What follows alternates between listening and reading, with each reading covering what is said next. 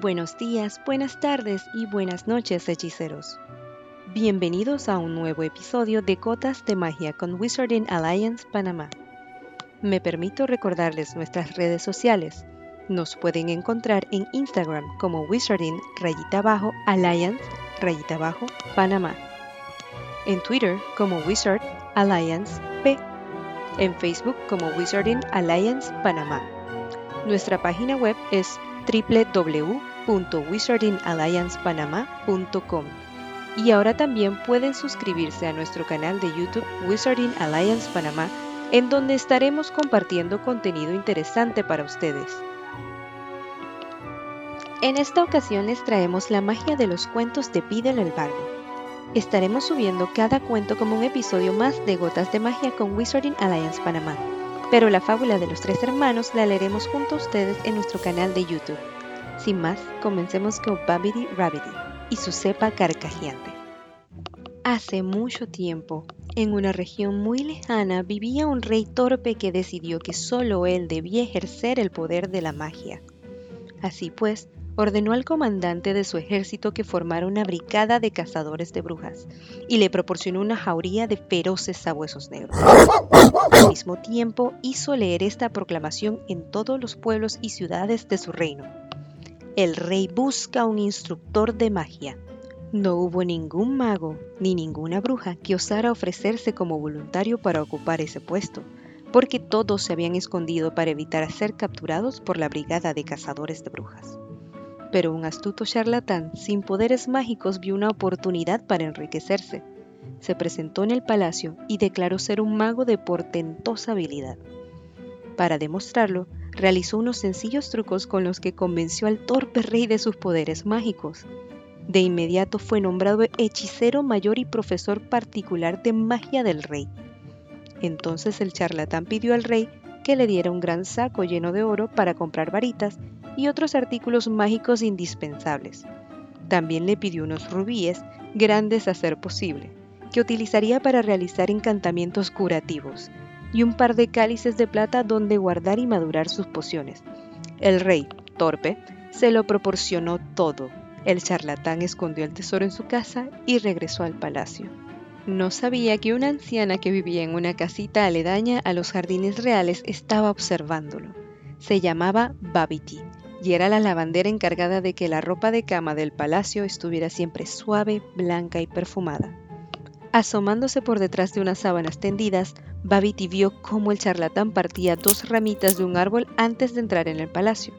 El charlatán entregó una de las ramitas al rey y le aseguró que era una varita mágica de formidable poder. Pero solo funcionará cuando sea digno de ella, Su Majestad, añadió el charlatán.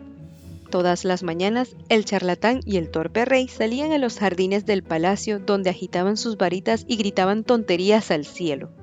El charlatán realizó unos trucos más para que el monarca siguiera convencido de la gran destreza de su hechicero mayor y del poder de aquellas varitas que tanto oro le habían costado. Una mañana, mientras ambos agitaban las ramitas, brincaban describiendo círculos y gritaban versos sin sentido. Llegaron a oídos del rey unas fuertes risotadas. Babiti, la lavandera, estaba observándolos desde la ventana de su casa y reía tan fuerte que no tardó en desaparecer de la vista porque las piernas no la sostenían. Debo de ofrecer un aspecto ridículo para que una vieja lavandera ría de esa forma, dijo el rey. Dejó de dar brincos y agitar la varita y frunció el entrecejo. Estoy cansado de tanto practicar. ¿Cuándo podré realizar hechizos ante mis súbditos, hechicero mayor? El charlatán trató de tranquilizar a su pupilo asegurándole que pronto podría exhibir un sinfín de asombrosos encantamientos, pero no comprendió que las risotadas de Babiti habían herido al rey en lo más profundo. Mañana invitaremos a nuestra corte a ver cómo su rey realiza magia, dispuso el monarca.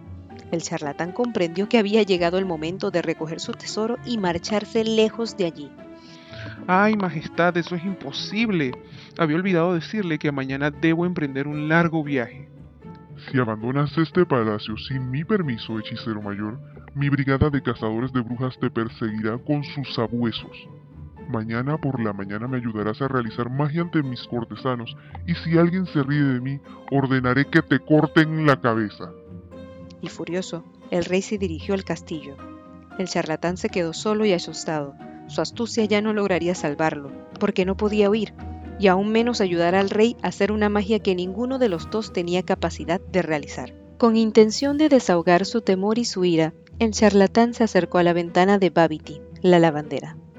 Se asomó al interior y vio a la anciana sentada a la mesa, sacándole brillo a una varita mágica. Detrás de ella, en un rincón, las sábanas del rey se lavaban solas en una tina de madera. El charlatán se percató de inmediato de que Babity era una bruja auténtica y de que ella, que era la causante de su grave problema, también podría solucionarlo. ¡Bruja miserable! exclamó. Tus carcajadas me van a costar muy caras. Si no me ayudas, te denunciaré por bruja y será a ti a quien despedacen los sabuesos del rey. La anciana Babity sonrió y le aseguró que haría cuanto pudiera para ayudarlo. El charlatán le ordenó que se escondiera en un arbusto mientras el rey hacía su exhibición de magia y que realizara los hechizos en su lugar sin que él se enterara. Babity accedió a cumplir esa petición, pero le hizo una pregunta. ¿Qué pasará, señor, si el rey intenta realizar un hechizo que Babity no pueda ejecutar? El charlatán rió con burla y respondió. Es imposible que la imaginación de este torpe supere tu magia. La tranquilizó y se retiró al castillo satisfecho de su agudo ingenio. A la mañana siguiente todos los cortesanos y cortesanas del reino se congregaron en los jardines del palacio. El rey subió con el charlatán a una tarima que habían instalado allí para la ocasión. Primero haré desaparecer el sombrero de esa dama, exclamó el monarca, y apuntó con su ramita a una cortesana. Desde un arbusto cercano, Babity apuntó con su varita mágica al sombrero y lo hizo desaparecer. El público quedó sumamente asombrado y admirado, y aplaudió con entusiasmo al jubiloso rey. Y ahora haré que mi caballo vuele, gritó este, y apuntó a su corcel con la ramita. Desde el arbusto, Babity apuntó con su varita al caballo, que se elevó por los aires. El público, entusiasmado y maravillado con las habilidades mágicas de su rey, profirió exclamaciones de admiración. Y ahora, anunció el rey mirando alrededor en busca de algo. Entonces el capitán de su brigada de cazadores de brujas se acercó a él. Majestad, dijo, esta misma mañana, Seibo ha muerto tras comerse una seta venenosa. Devuélvale la vida, Majestad, con su varita mágica y a continuación el capitán subió a la tarima el cuerpo sin vida del mayor sabueso cazabrujas. El rey torpe enarboló su ramita y apuntó al perro muerto, pero en el arbusto Babiti sonrió y no se molestó en levantar su varita, porque no existe magia capaz de resucitar a los muertos. Al ver que el perro no se movía, el público empezó a susurrar y luego a reír. Todos sospecharon que las dos primeras hazañas del rey no habían sido más que trucos. ¿Por qué no funciona? le gritó el rey al charlatán, y este tuvo que recurrir a la única artimaña que le quedaba. Allí, Majestad, allí, gritó señalando el arbusto donde estaba escondida Babiti. La veo perfectamente, una bruja perversa está bloqueando su magia con sus propios hechizos. Agárrenla, que no escape. Babiti salió corriendo del arbusto y la brigada de cazadores de brujas fue en su persecución, soltando a sus sabuesos que ladraban enloquecidos pero la bruja se esfumó tras un cerco y cuando el rey, el charlatán y los cortesanos llegaron al otro lado del cerco, encontraron a la jauría de sabuesos ladrando y escarbando alrededor de un árbol viejo y retorcido. ¡Se ha convertido en árbol! gritó el charlatán, y temiendo que Babiti recobrara su forma humana y lo delatara, añadió: Córtelo, majestad, eso es lo que hay que hacer con las brujas perversas. Llevaron sin tardanza un hacha y cortaron el viejo árbol en medio de las ovaciones de los cortesanos y el charlatán. Sin embargo, cuando se disponían a volver al palacio, oyeron unas fuertes carcajadas, se pararon y se dieron la vuelta. ¡Necios! Gritó la voz de Babiti, que salía de la cepa que habían dejado atrás. A un mago no se le puede matar cortándolo por la mitad.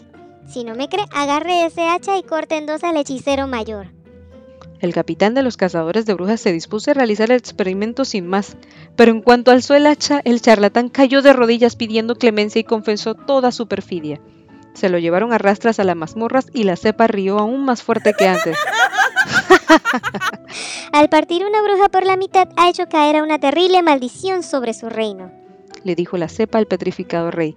A partir de ahora, cada vez que inflija un castigo o le cause una penalidad a un mago o a una bruja, sentirá como si le azotaran un hachazo en el costado y sentirá un dolor tan terrible que solo deseará morir. Y al oír eso, el rey se arrodilló también y le dijo a la cepa que emitiría de inmediato una proclamación para proteger a todos los hechiceros y brujas del reino, de modo que pudieran practicar su magia en paz. Eso está muy bien, repuso la cepa. Pero todavía no ha reparado el daño que le ha causado a Babity. Pídeme lo que quieras, haré cualquier cosa. Gritó el torpe rey retorciéndose las manos ante la cepa. Levantará una estatua de Babity y la pondrá encima de mí, en memoria de su pobre lavandera y para que siempre recuerde la torpeza de su majestad. Dijo la cepa. El rey accedió sin vacilar y prometió contratar al escultor más importante del reino para que erigiera una estatua de oro macizo. A continuación, el avergonzado rey y todos los cortesanos volvieron al palacio y dejaron a la cepa riendo a carcajadas. Cuando los jardines quedaron desiertos de un agujero que había entre las raíces de la cepa, salió un robusto y bigotudo conejo con una varita mágica entre los dientes. Babity abandonó los jardines dando brincos y se marchó muy lejos. Y allí, sobre la cepa, fue colocada una estatua de oro de una lavandera, y en ese reino nunca volvieron a perseguir a ningún hechicero ni a ninguna bruja.